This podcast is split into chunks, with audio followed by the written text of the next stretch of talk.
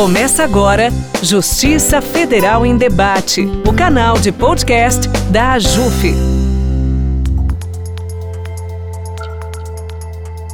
Olá, ouvintes. Sejam todas bem-vindas, sejam todos bem-vindos a esse episódio do Justiça Federal em Debate.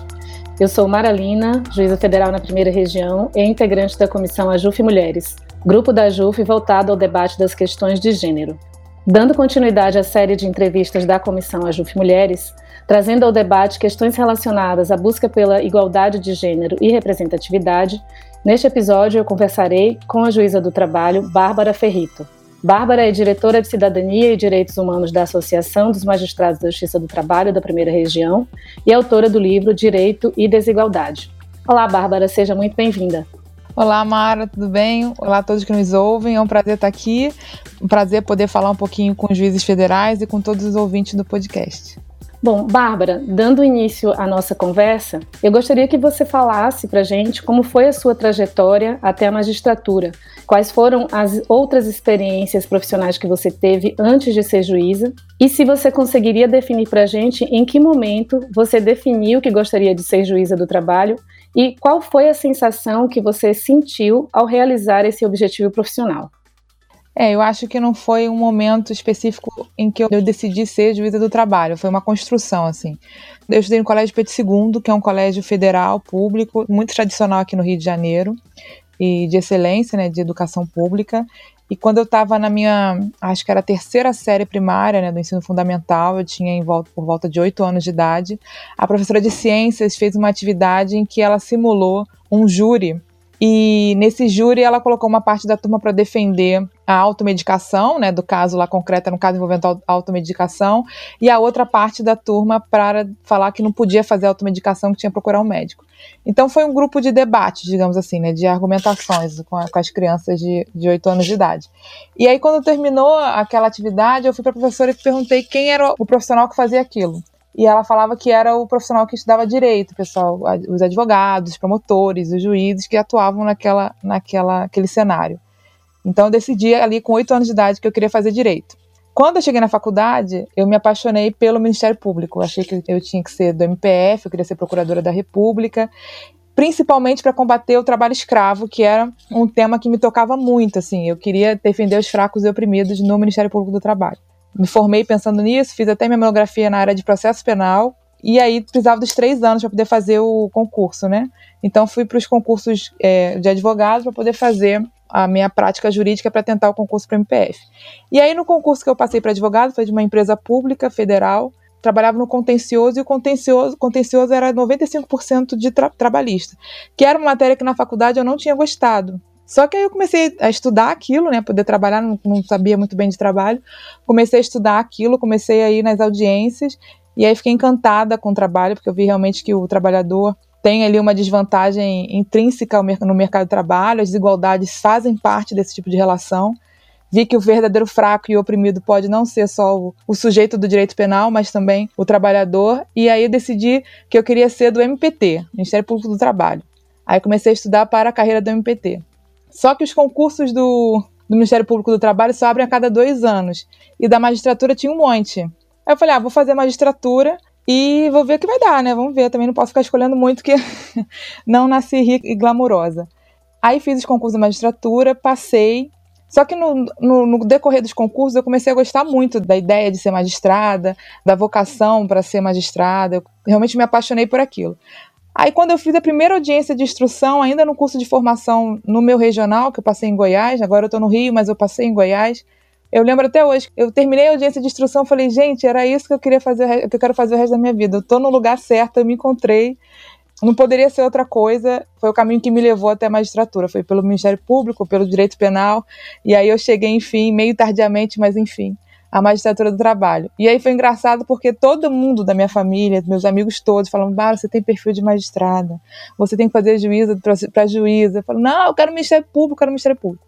Aí quando eu falei que, gente, me descobri na magistratura, todo mundo falou, levantou a plaquinha que já sabia, mas a gente tem que fazer nossos próprios caminhos, né? Aí você perguntou das minhas experiências antes da magistratura eu trabalhei como advogada. Assim que eu me formei, eu trabalhei como audiencista na, na área de consumidor, mas foi só para poder continuar estudando, né? Os meus concursos foram para advogado de empresa pública federal. Foram duas empresas públicas federal, uma da, da área militar e outra da área ferroviária, né, aqui do Rio de Janeiro, as duas. E nas duas, o grande foco era o contencioso trabalhista. Embora na primeira eu tivesse tido muita experiência também com licitação, que eu fazia também essa parte, parte administrativa né, do, do funcionamento da empresa. Ah, legal. É, tem uma coisa em comum com você. Na época da faculdade, eu também não simpatizava com o direito do trabalho. Mas aí depois eu continuei não simpatizando tanto. E aí segui, segui para a magistratura federal, que tem questões que me tocam mais do que a questão trabalhista, né?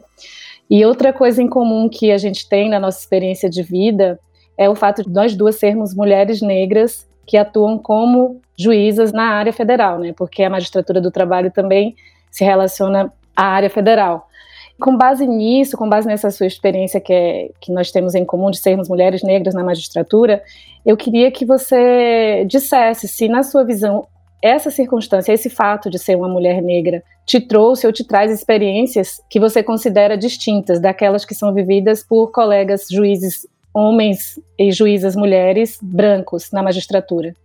Sem dúvida, eu tenho experiências negativas que me diferenciam das pessoas. Assim, me marca muito a minha dificuldade de me sentir em casa, às vezes no, no meu ambiente de trabalho, em me apropriar daquilo como lugar. Muito porque eu não sou vista como habitual ali, né? Não é o meu papel, não é o papel habitual de uma mulher negra estar naquele lugar em que eu estou. Então eu tento me cercar com os símbolos que marcam a minha profissão. Por exemplo, no meu regional não é comum fazer audiência de toga. Eu faço audiência de toga. Eu procuro estar sempre muito bem vestida para ir no tribunal. Pelo menos quando tem audiência, né? Para não entrarem com alguma desculpa dizendo, ah, mas ela tá com uma roupa comum, ela tá paisana e tal. Então eu tô sempre muito bem vestida, eu procuro manter um pouco de formalidade, procuro usar os, os sinais da magistratura para suprir talvez a falta que a pele branca me faz para ser reconhecida como magistrada muitas vezes. Eu sinto assim que eu causo certa estranheza, quando eu, principalmente porque eu sou volante, então não sei se todo mundo sabe, né? Não sei como é na Justiça Federal. O volante roda muito, e eu sou uma volante que, que rodei muito né, ao longo da. Tenho seis anos de magistratura, ao longo desses seis anos eu rodei bastante. Eu tenho sempre essa experiência de ser nova na, na vara que eu tô, né? Eu não fico muito tempo, normalmente eu vou cobrir umas férias e tal, então eu fico um mês.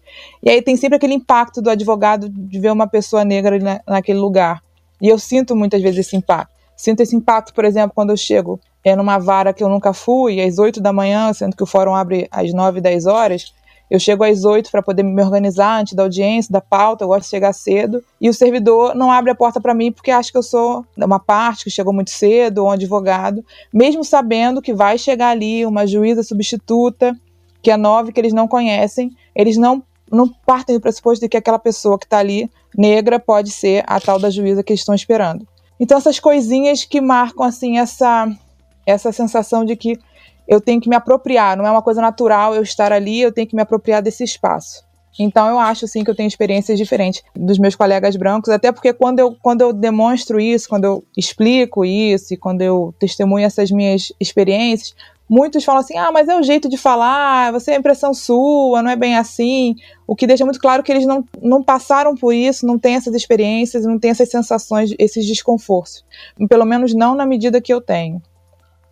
Bem, essas situações que acontecem e que eu também já vivi, já vivenciei algumas delas em relação à estranheza de uma mulher negra estar é, no papel de juíza, compartilho dessa mesma experiência que você e eu considero que esse não considerar que nós podemos estar nesse lugar e essas formas de, por exemplo, barrar inicialmente a sua entrada por acreditar que você é a parte que chegou mais cedo, ao invés de te reconhecer como juíza, porque você está chegando mais cedo e, como você disse, já bem vestida, digamos, é, adequada é, ao formato que se exige de uma juíza em termos de vestimenta, é, isso para mim significam pequenas agressões do dia a dia e que a gente acaba sofrendo por, por questões relacionadas ao racismo, né?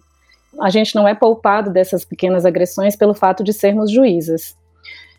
Eu me lembro que eu vi na entrevista que você deu para Piauí que você fala que você se reconheceu negra com a toga, que você se descobriu, se reconheceu negra com a toga exatamente por causa dessas circunstâncias, né?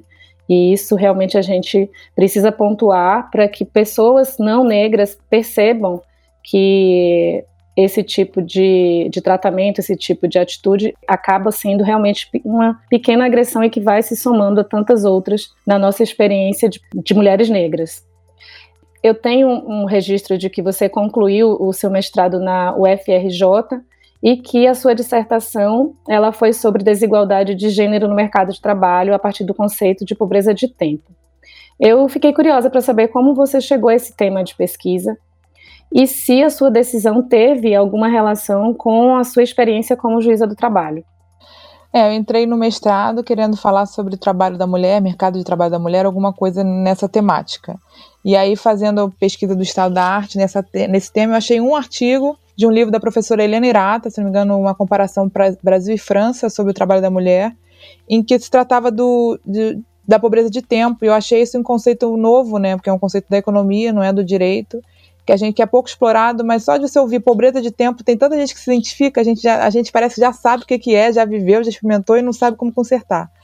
Então eu comecei a ficar muito curiosa e resolvi falar de tempo no meu trabalho e também de pobreza de tempo. E aí depois eu descobri também a ideia de usos dos tempos. Eu não pensei no meu trabalho na magistratura quando decidi por esse tema. Na verdade, eu acho que eu, a minha inspiração maior foi a minha mãe. Minha mãe, eu, meu pai morreu muito cedo, né? Eu tinha sete anos, então minha mãe era viúva, cuidou de mim da minha, da minha irmã mais velha e era professora. Ela às vezes trabalhava das sete da manhã às onze da noite, de segunda a sábado. Então, para mim, ela é o retrato da, da mulher pobre de tempo, mulher negra que sustenta a casa sozinha, que tem demandas de cuidado e que ainda tem que cuidar da casa, né? Manter a casa. A minha inspiração para esse tema, eu acredito que não tenha sido a magistratura, não. Tenha sido realmente a minha mãe. A minha mãe é professora pública. Eu perdi meu pai com sete anos, então ela muito cedo tinha que cuidar de duas filhas, sustentar a casa sozinha. Ela trabalhava de sete da manhã às onze da noite, de segunda a sábado. Então, para mim, ela retrata muito essa ideia de pobreza de tempo. Eu sempre penso nela quando eu penso nesse conceito. E é um conceito que eu acho que a gente tem que trazer para o direito, porque ele marca muito esse corte de, de raça, de gênero e de classe, né? A gente acha que as pessoas, que todo mundo tem 24 horas por dia, então todo mundo recebe todo dia 24 horas por dia para viver. Mas os cortes de raça, gênero e classe, eles demonstram que o, uso que a pessoa pode fazer desse tempo não é igual, é desigual. Muitas coisas são impostas por esse corte de raça, gênero e classe. Isso faz com que as pessoas tenham menos tempo e sejam pobres de tempo. E essa pobreza de tempo, ela causa impactos no mercado de trabalho e na disponibilidade que a pessoa tem no mercado de trabalho. Então é uma questão muito de soberania sobre o seu próprio tempo. Todo mundo tem as 24 horas, mas todos têm soberania sobre o seu tempo? Essa é a questão. É bastante interessante esse tema mesmo, essa questão relacionada à pobreza de tempo e como a interseccionalidade é completamente relacionada à circunstância de termos mais ou menos tempo disponível, né? Como você mencionou, que as mulheres negras e pobres elas têm uma disponibilidade de tempo muito menor do que uma mulher branca, digamos, e de classe média, média alta. Da sua dissertação é, veio o livro Direito e Desigualdade, que foi lançado em março de 2021. Você poderia falar mais para a gente sobre esse livro? É, quais são as principais questões que você aborda? O livro é o resultado da minha dissertação de mestrado. Eu começo o livro falando sobre uma visão feminista do mercado de trabalho. A ideia é conseguir afastar um pouco a visão tradicional para que a gente consiga realmente ver as violências machistas que as mulheres sofrem no mercado de trabalho, e são várias e múltiplas e extremamente complexas.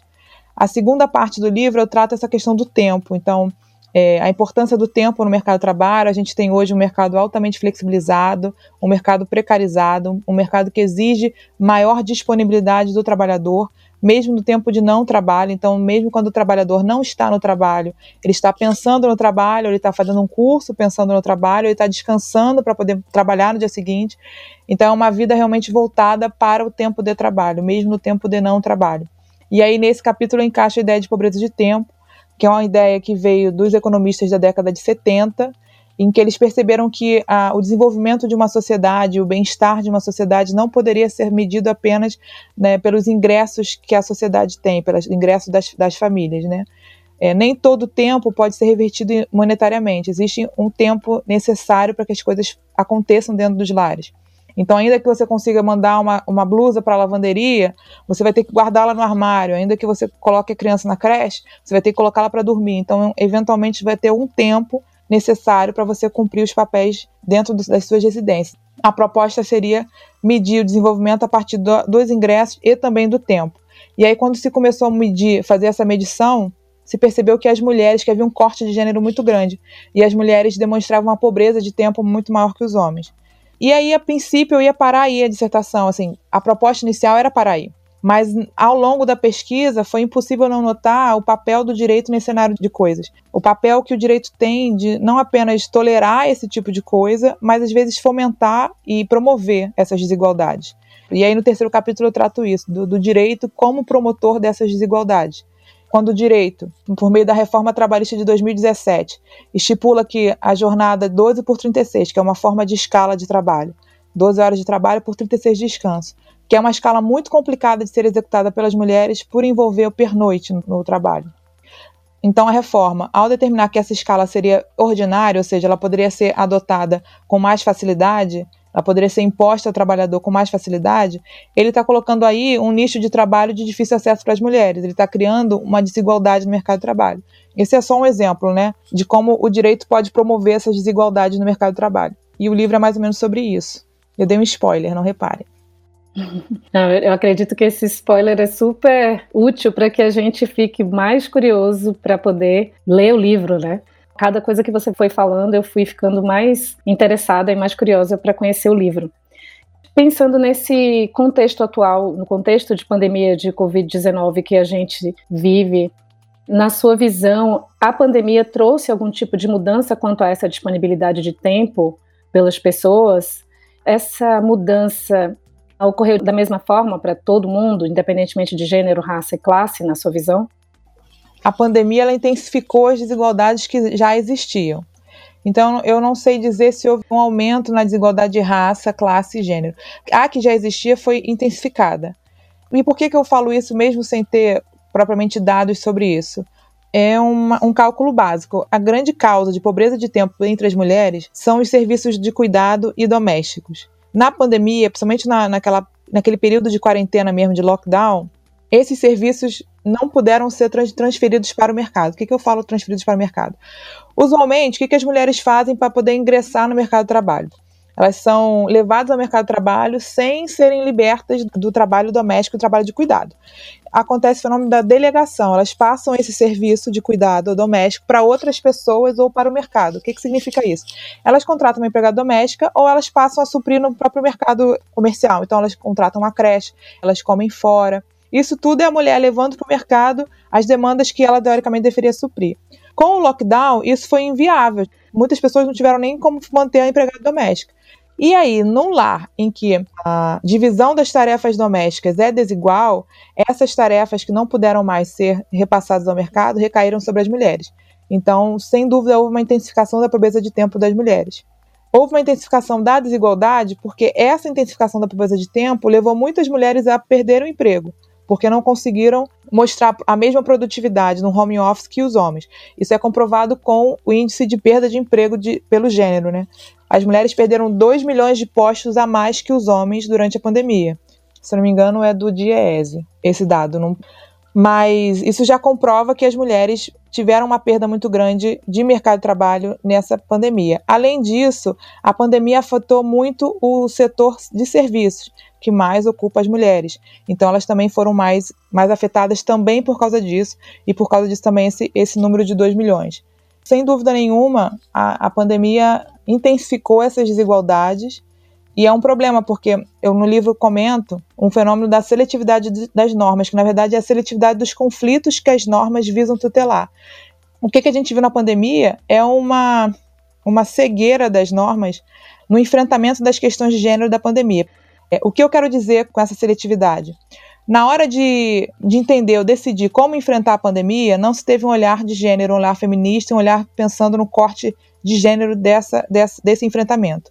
Então, por exemplo, quando a gente determina vamos fechar as creches, essa decisão não vai afetar todos os grupos sociais de forma igualitária. Ela vai afetar mais as mulheres, porque quem vai suprir essa demanda, esse serviço de cuidado, são as mulheres.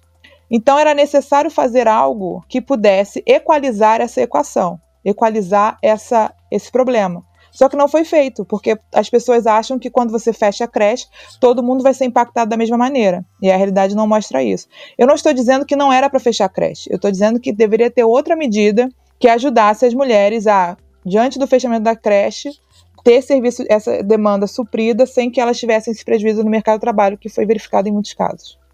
É, esses dados que você trouxe e também a análise que você faz é, sobre essa situação, né, do, dos reflexos que a pandemia trouxe na, na vida das mulheres e, e principalmente das mulheres pobres, das mulheres negras também, a meu ver, revela o quanto é importante a utilização da ferramenta da interseccionalidade entre gênero e raça e também classe social para que se obtenham soluções mais adequadas para esses casos de desigualdade que você apontou, né?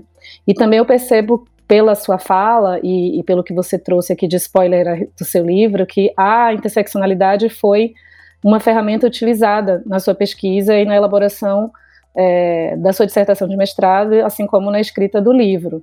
Esse tema, para mim, é um tema de extrema importância e eu gosto muito da, das questões relacionadas à interseccionalidade, tenho estudado a respeito. Aí eu queria saber de você o que você pensa sobre a adoção de julgamento com perspectiva de gênero, raça e classe, inclusive, por meio dessa análise interseccional quando se verifica que essas opressões elas ocorrem de forma simultânea nos casos concretos. Eu acho que não tem como você pensar em marcadores de vulnerabilidade, enfrentamento de discriminação, a não ser por uma lente interseccional. Eu acho que pensar diferente, achar que você consegue segregar esses dados ou segregar as discriminações, é, de uma maneira ou outra, reproduzir outras discriminações que são invisíveis para você ali. A gente não tem nem opção, acho que é interseccionalidade ou nada. Eu acho também que essa ideia de julgamento com perspectiva é fundamental. A gente fala muito perspectiva de gênero, mas é importante a gente ampliar isso e pensar em julgamento com perspectiva. Seria o julgamento pensando que ali está um ser humano complexo, que está dentro de uma sociedade igualmente complexa, que o, o coloca dentro de um sistema de hierarquias quer ele queira ou não, quer a sociedade queira ou não, ele está ali dentro de um sistema de hierarquia e essas hierarquias afetam as relações sociais e todas as relações sociais. Por isso eu gosto de falar muito também que ao lado da interseccionalidade, a gente também tem que pensar na transversalidade, que é a ideia de que a raça, o gênero, elas atravessam todas as relações sociais, elas não podem ser esquecidas em momento algum. Todas as relações sociais vão ser afetadas por esses dados, porque esses dados colocam o indivíduo em um determinado ponto, um determinado lugar, uma determinada categoria de cidadão, de indivíduo, de, de jurisdicionado, isso tem que ser levado para o processo. Isso é humanizar o processo. Eu acho muito importante esse movimento pela perspectiva em sentido amplo, né? Perspectiva de gênero, de raça, de classe. Um movimento sensacional e super importante. Muito bacana você ter trazido essa questão da transversalidade, da humanização do, do julgamento e dos casos que são trazidos para a gente. Você lembra de algum caso que você tenha aplicado a lente de julgamento com perspectiva de gênero e raça? Assim, claro que você, pela sua fala, você faz isso é, no exercício da, da jurisdição, mas tem algum que você lembre que tem um destaque na sua experiência? Na verdade, eu comecei a estudar isso tem pouco tempo, foi depois do mestrado. É, me apaixonei imediatamente, porque eu acho que é um, uma matéria apaixonante você poder fazer isso no exercício da, da magistratura. Lembra um pouco, é, te coloca mais próximo da sua vocação de magistrada, você humaniza, como eu falei, né, humaniza o processo, humaniza o judiciário. Mas assim, eu tenho um negócio engraçado que eu já peguei duas vezes processos de discriminação racial e nas duas as partes fizeram acordo. Eu acho que eles não gostam que eu julgue esse tipo de processo. é um pouco invisível para mim esse, esse ponto. Mas recentemente eu julguei um caso de assédio sexual em que eu procurei usar bem assim as ferramentas da perspectiva de gênero, coloquei o texto do meu lado, né, procurei usar as metodologias feministas e, e sempre pensando em, em, não fazer um julgamento, não deixar que pensem que a perspectiva de gênero é algo, ah, então a mulher tem sempre razão. Não, a mulher não tem sempre razão, só que a mulher também não vai ser desconsiderada no processo. Ela vai ser considerada como mulher. Foi um processo que eu levei isso em conta, eu, eu pude ouvir bem a trabalhadora, o relato dela, me colocar na situação dela, então analisá-la globalmente. Ela era uma mulher vítima de violências domésticas, sofrendo abusos ali sexuais e morais e que estava manifestando já doenças psicológicas e psíquicas. Então isso tudo que poderia ser desconsiderado numa análise burocrática do processo, eu tentei colocar isso no, na sentença e fazer o julgamento que pudesse considerá-la como um indivíduo em toda a sua complexidade, né? Eu acho que eu consegui, mas aí vamos ver o que, que os desembargadores vão achar, porque esse processo com certeza vai chegar lá, no tribunal. Bom, eu não conheço o caso, mas eu acredito que o que os desembargadores vão achar vai depender se eles utilizam ou não a lente da interseccionalidade, né? Porque se não houver essa percepção também no segundo grau, o trabalho do, do juiz de primeiro grau ele praticamente se perde em relação a essas questões. E eu acho bem, bem importante o que você destacou quanto à visão que muitas pessoas têm em relação à adoção dos julgamentos com perspectiva, né? Em relação aos julgamentos com perspectiva de gênero, é muito comum se ouvir: ah, mas a mulher vai ter sempre razão. E não é esse o ponto, né? A questão é saber analisar o caso concreto, mas colocando a situação da mulher, observando qual é o papel que é dado à mulher na sociedade, como a mulher é vista nas suas relações sociais, nas suas relações de trabalho na sociedade. Isso deve contar muito na hora de se analisar um caso concreto, né? E seguindo nessa linha que a gente está falando sobre interseccionalidade, agora eu gostaria de falar com você a respeito da composição do judiciário.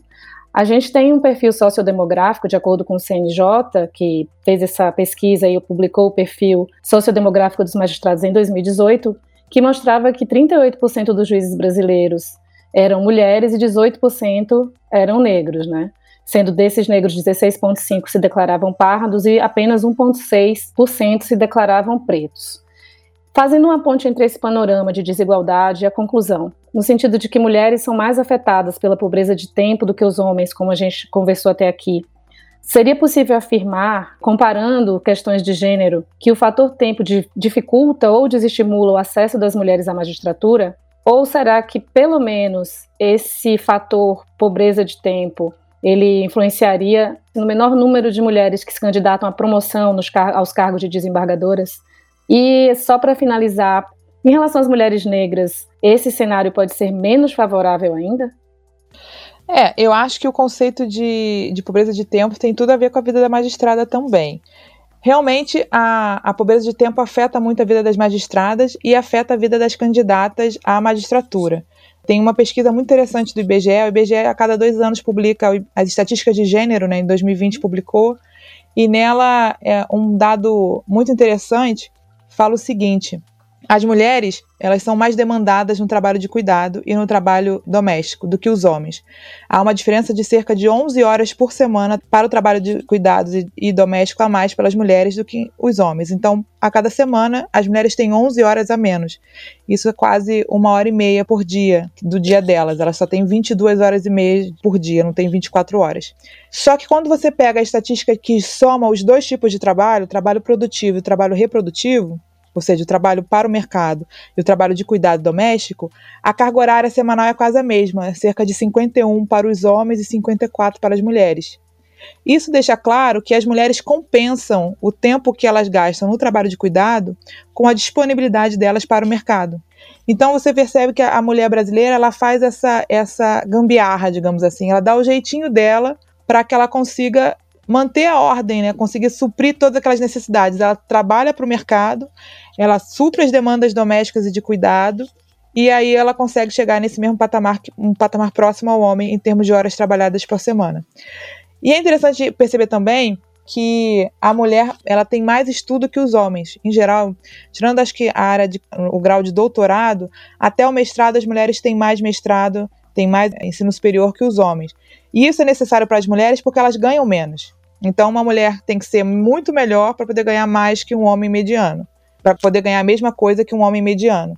Isso tudo impacta muito na disponibilidade que uma mulher vai ter para tentar um concurso, para poder se dispor a fazer um concurso, porque ela precisa ser muito mais para poder manter as contas em dia, digamos assim, para então se dedicar ao concurso. Ela precisa de uma rede de apoio que muitas vezes ela não tem, porque em geral as mulheres são as redes de apoio para poder tentar um concurso. Então as mulheres enfrentam essa dificuldade no ingresso. As mulheres negras enfrentam dificuldades ainda maiores, porque elas têm uma dificuldade que é, como a gente já está falando de interseccionalidade, a questão da classe é muito mais forte entre as mulheres negras, então a capacidade de se manter financeiramente enquanto busca por um, um concurso como o da magistratura é muito difícil, a rede de apoio é uma rede mais delicada e a falta de perspectiva mesmo. É, nessas minhas meus seis anos de magistratura, é muito comum eu ir para um evento e falar, às vezes, quando uma vez eu falei na, na UF de Macaé, Universidade Fluminense, né? De Macaé, que é uma cidade do interior aqui do Rio, e uma aluna veio tirar foto comigo, porque ela nunca tinha visto juízas negras e ela não sabia que a gente podia ser. Então, essa falta de, de, imagem, essa falta de perspectiva, essa falta de representatividade também é um fator que complica muito o ingresso das mulheres negras na magistratura. Uma vez que se ingressa na magistratura, a própria estrutura da sociedade também dificulta a ascensão na carreira. Por que, que eu falo isso? Porque a gente tem, é muito mais comum você encontrar uma mulher como chefe de família do que um homem chefe de família. Ao mesmo tempo, é muito mais comum você encontrar um homem, um juiz, que trabalhe e a esposa não trabalha, ou seja, ele tem uma pessoa dedicada aos trabalhos de cuidado doméstico, mas você não encontra uma mulher nesse mesmo tipo de estrutura familiar, em que ela trabalha e o homem não. Então, a mulher é sempre. A juíza também está numa sociedade que se estrutura a partir da sobrecarga das mulheres e não dos homens. Então, isso gera diferença na produtividade, nas metas. E não só nisso, nesses dados objetivos, mas na própria vontade da mulher de querer ir para os cargos superiores. Querer, às vezes, viajar para. Vou morar em Brasília, minha família vai estar tá aqui, vou ficar viajando. Não, não vou. Não vou nem me candidatar, não quero ser. Recentemente, é, eu estava com um grupo, né? Eu sou da comissão Ana Matra Mulheres, e a gente estava debatendo sobre como é que a gente pode fazer com que mulheres sejam aceitas nas listas tríplices do, do Tribunal Superior do Trabalho, né? Que a última lista, se não me engano, só tinha uma mulher. E a gente tem tido dificuldade em emplacar o nome feminino na lista. E aí eu comentei, eu falei, antes de a gente pensar nisso, a gente tem que pensar por que, que as mulheres não se candidatam. A gente tem agora uma lista do CNJ, se não me engano, são 30 e poucos homens e 7 mulheres. Por que, que as mulheres não se candidatam? Quais são os obstáculos que ele enfrenta? Quais é falta de tempo? É falta de, de vontade? O que, que é essa vontade? Porque a vontade, a gente fala, às vezes, a mulher não quer, mas esse querer mascara um monte de coisa. Ela não quer porque ela não tem tempo, ela não quer porque chega lá, ela encontra machismo, ela encontra falta de estrutura para ela, ela não é ouvida esse a mulher não quer é muito simples e, e, impede a gente de formular uma análise crítica sobre o fenômeno, né? Por que, que ela não quer? Quais são os dados que estão atrapalhando ela a querer? Por que, que ser ministra é tão interessante para os homens e não é interessante para as mulheres? Então a gente tem que pensar um pouco disso. Eu concordo plenamente com você que não é simplesmente pensar por que, que não por que, que não temos nomes, né? Mas por que, que esses nomes não chegam? Que não é única exclusivamente uma questão de interesse até mesmo porque esse interesse é barrado. Se ele existe, acaba que tem tantos obstáculos específicos para as mulheres. Como você falou, não vou me candidatar a uma vaga de promoção se eu tiver que, por exemplo, me mudar de cidade, deixar minha família em outra cidade. E esse obstáculo, de modo geral, a gente não vê em relação aos homens, porque vai ter um suporte, né? Vai ter alguém que vai ficar ou que vai dar conta dos trabalhos de cuidado, dos trabalhos domésticos, para que ele possa é, seguir e, e, e, promover na carreira e continue, continuar tendo ascensão nesse, nesse campo.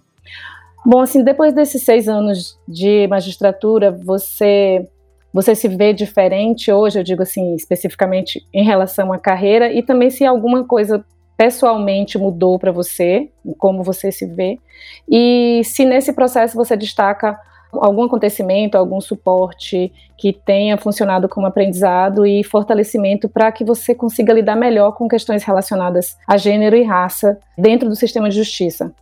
Eu sempre conto que o meu ponto de, de mudança foi 2017, quando eu entrei no mestrado na FRJ, eu comecei a estudar a questão, porque antes eu queria trabalhar a questão de gênero, mas eu não fazia ideia que era tão complexo, envolvia tantas teorias, que tinham tantas ondas do feminismo. Eu fui meio de gaiato, né? E fiquei impressionada com tanta coisa que tinha e como a gente tem tanto preconceito enraizado na gente, quanto tem tanta desigualdade é, invisível né, nos nossos olhos. A gente está diante dela e a gente não consegue perceber.